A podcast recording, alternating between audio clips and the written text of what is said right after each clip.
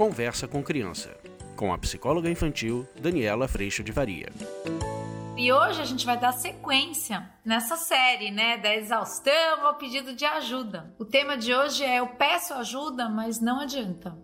Você passa por isso? Vamos falar sobre isso?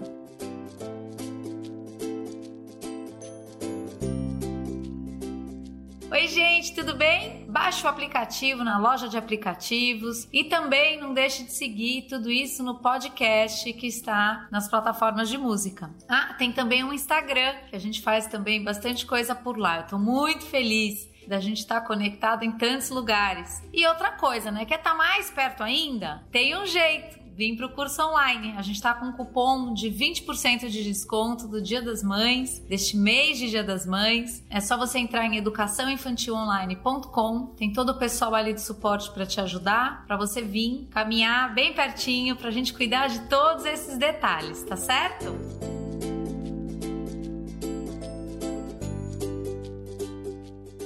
Gente, este vídeo talvez seja um vídeo difícil, porque muitas vezes a gente pede ajuda, mas não rola, né? Não dá certo. A gente fica com essa sensação aí muito forte de que não adianta pedir ajuda, vindo daquele lugar de exaustão. Lembra? Tô exausta, tô botando valor no resultado, a gente precisa sair desse lugar. Mas eu peço ajuda e não adianta nada. Mas será que a gente está pedindo ajuda de um jeito bom? Porque muitas vezes a gente pede ajuda, mas a gente queria clones. Eu não quero a ajuda que o outro pode me dar no seu melhor possível, sendo falho do jeito que ele é ou ela. Eu quero ajuda para que alguém faça como se fosse eu fazendo. E a hora que eu peço esta ajuda, eu vou dizer para vocês, não vai dar certo. Por que não vai dar certo? Porque você vai pedir ajuda, e é isso mesmo, né, gente, que a gente faz. Vê se não é. A gente pede ajuda e logo você vai atrás para ver se está fazendo do jeito que você quer que seja do jeito que você quer que faça. E muitas vezes, quando não acontece desse jeito, você fala: ah, daqui, deixa, deixa que eu faço. Outra coisa que também acontece, peço ajuda, mas aí o outro fala: tá bom, já vou. E ele não vai no tempo que você quer. Talvez você não esteja tão agarrada no como vai ser feito, mas você quer agora. E se ele não vai no tempo que você quer, você fala: ah, quer saber? Daqui, deixa que eu faço. Fazemos isso também. Terceiro jeito, peço ajuda, a ajuda demora um pouco mais Aí o que acontece, a hora que essa pessoa tá para ir, eu já passo na frente e faço. Então a gente tá preso nessa história, né, gente? Ou essa pessoa não faz do jeito que eu gostaria, ou essa pessoa não faz como eu faria, ou essa pessoa não faz no tempo que eu faria, ou essa pessoa espera mais. E aí o que acaba acontecendo é que mesmo você pedindo ajuda no fim do dia, você acaba fazendo tudo e a hora que você acaba fazendo tudo, você tá mais exausta. E aí você tá mais frustrada. Por quê? Porque você queria que a resposta do outro fosse a resposta que você queria. Quando isso está acontecendo, a gente precisa prestar atenção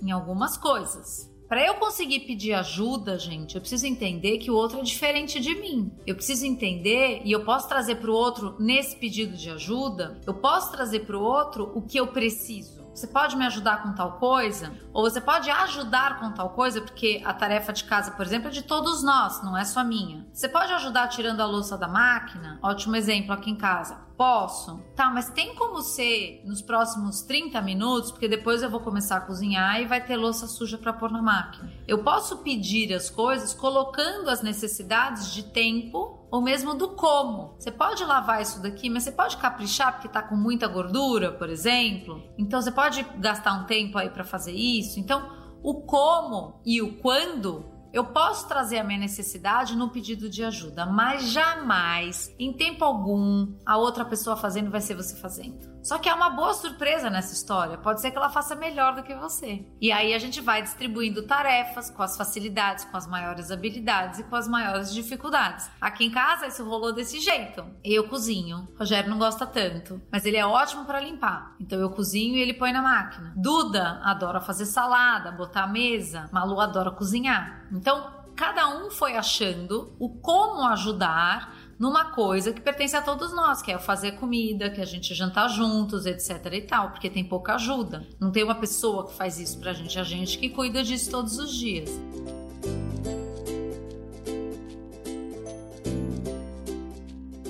Agora, eu podia querer o resultado impecável, a, coisa toda rodando do meu jeito, pedir ajuda, não ver imediatamente, ah, então tá bom, quer saber daqui. Só que nisso eu vou indo na direção da exaustão. Mas muitas vezes eu não consigo pedir ajuda porque eu não consigo receber ajuda, porque eu não consigo receber o melhor possível do outro. Eu não consigo esperar que o outro vá fazer o melhor possível dele e que isso é suficiente. Porque se eu ainda estou colocando o meu valor lá no resultado, eu não posso correr o risco do resultado não ser impecável.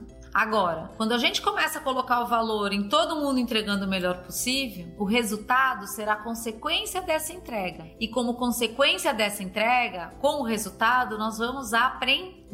O que, que eu aprendi que eu posso fazer que deu certo, que eu vou repetir, e o que, que eu aprendi que deu meio errado, não ficou tão bom, que eu vou fazer diferente na próxima vez. Tanto no meu tempero da comida, como na nossa organização. Ah, não foi muito bom a gente ter feito isso desse jeito, ficou corrido, ou a cozinha ficou com um monte de gente. Da próxima vez, vamos tentar. Primeiro entra quem vai guardar a louça limpa, depois a gente vai organizando e aprendendo para que a gente possa todo mundo colaborar de um jeito melhor.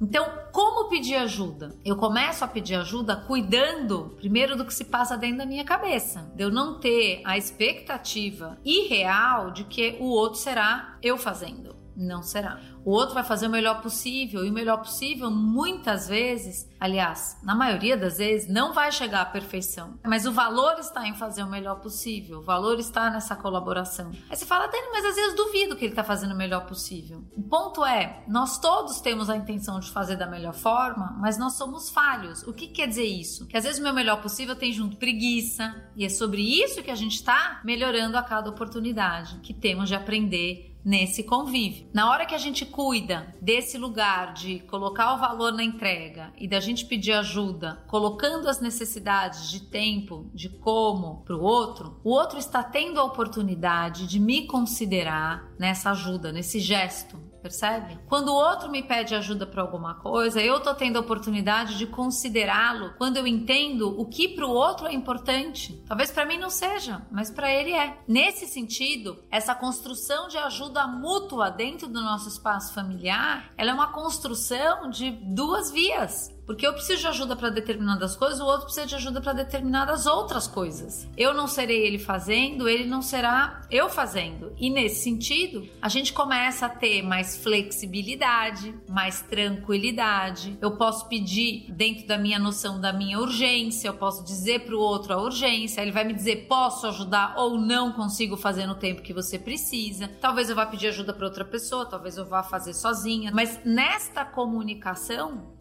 da nossa vulnerabilidade que precisa de ajuda sim, não porque você não dá conta, a realidade é que não damos conta de tudo. A realidade é que nós não estamos sozinhos nesse processo da família. A realidade é que nós somos um time funcionando na mesma direção. Pelo menos é o que a gente busca ser. Estamos aprendendo a ser.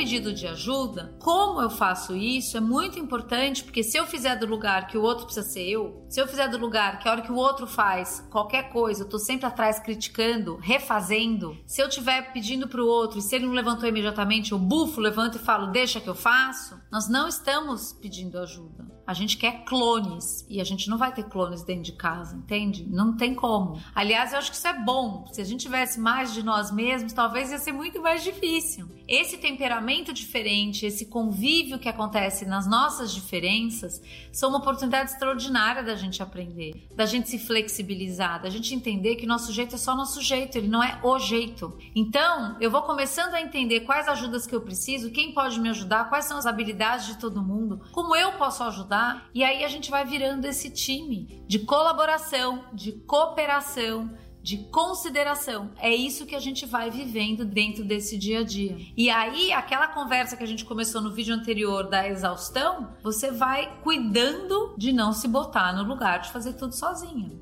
Agora, se você tá rígido e o teu pedido de ajuda não é um pedido de ajuda, é uma tentativa de clonagem pro outro ser você, ninguém vai te ajudar nesse lugar. Sabe por quê? Porque por mais que o outro tente o melhor possível, nunca é suficiente. E a hora que nunca é suficiente, o que acontece com esse outro é que uma hora ele fala: faz você, eu não te ajudo mais. Isso acontece no espaço de crítica. E é desse espaço que a gente tá buscando sair quando eu entendo que o outro está fazendo o melhor possível dentro de quem ele é, da falha que ele é, do temperamento que ele tem, a gente vai ajustando essa ajuda a cada oportunidade. Gente, será que vocês podem, numa próxima vez, na hora que forem lavar tudo, colocar mais organizado no escorredor? Na próxima vez. Entende? Ela tá ok, eu coloquei, foi legal, eu ajudei, tarará, mas na próxima, ó, vamos tentar colocar isso um pouco melhor aqui. Eu vou trazendo as minhas necessidades e vou ouvindo as necessidades do outro também, nos pedidos de ajuda que ele faz e aí a gente vai aprimorando junto. Essa é a coisa mais maravilhosa que a gente pode viver em família. Não vai estar pronto. A gente vai viver a realidade da vida todos os dias, dentro das nossas relações, das nossas diferenças. Mas se eu for pro lugar do orgulho, da soberba, da arrogância de achar que só o meu jeito serve, eu vou dizer para você, a gente não consegue pedir ajuda, a gente não consegue receber ajuda. E o outro também fica num lugar que é, bom, se eu não sou você, nada do que faço está direito. E sair desse entendimento dentro da gente é o primeiro passo para a gente começar a pedir ajuda, receber ajuda e ajudar o próximo. Porque às vezes a gente também tá nesse lugar de nada do que você faz serve, nada do que você faz, o outro quer, exige tanto que você nunca chega lá.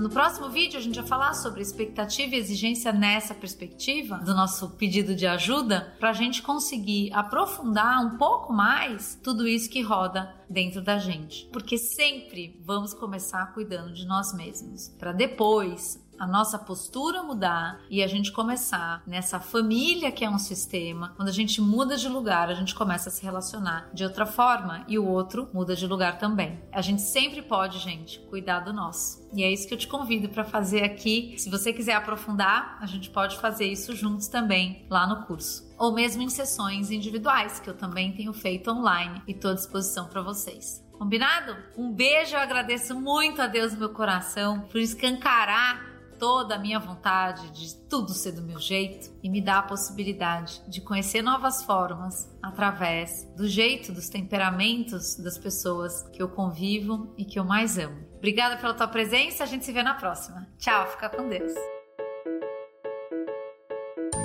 Você acabou de ouvir Conversa com Criança, com a psicóloga infantil Daniela Freixo de Faria. Mande seu e-mail para conversa@danielafaria.com.br.